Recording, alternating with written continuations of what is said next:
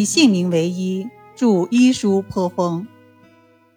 华寿是元代著名的医学家，字伯仁，晚号英宁生，河南襄城人，后迁居江苏仪征，又迁至浙江余姚。华寿约出生于一三零四年，自幼聪明好学，善诗文，通经史诸家，曾为乡举。由于对做官从政没有兴趣，而攻读医书，一生行医济世。最初，他跟随江苏镇江的名医王居中学医，研读《素问难经》，颇有心得，写成了《读素问钞》和《难经本义》二书。后来又精心研究张仲景、刘完素、李东垣诸家之说。融会贯通，深有造诣。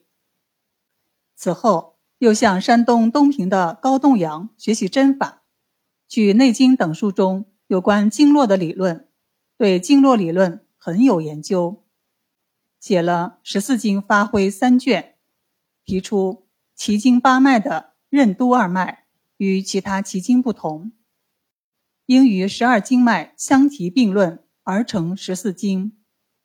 并在《素问·灵书》的基础上通考了书选六百五十七个。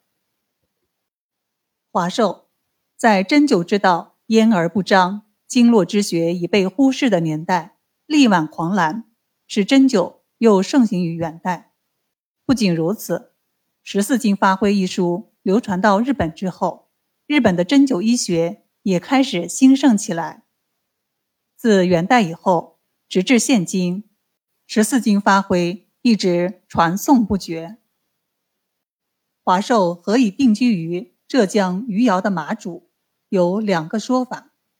一种说法是，元朝初年，华寿的祖父在江南一带做官，从江苏仪征迁徙至余姚而定居。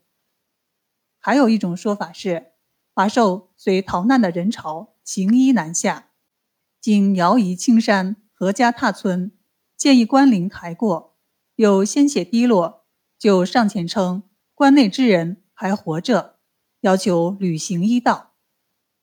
开棺是对逝者的大不敬，但见华寿言辞恳切，故开棺一事。果然，经一番救治，关内人起死回生。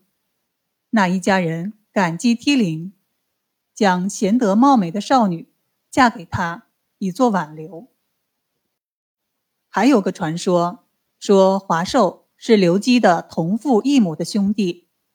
据《绍兴府志》记载，寿改刘文成基之兄，亦姓名为一。文成记咒当劝之事，不应而去。这是说华寿可能是刘基的哥哥。刘基又是谁？这位的名气更大。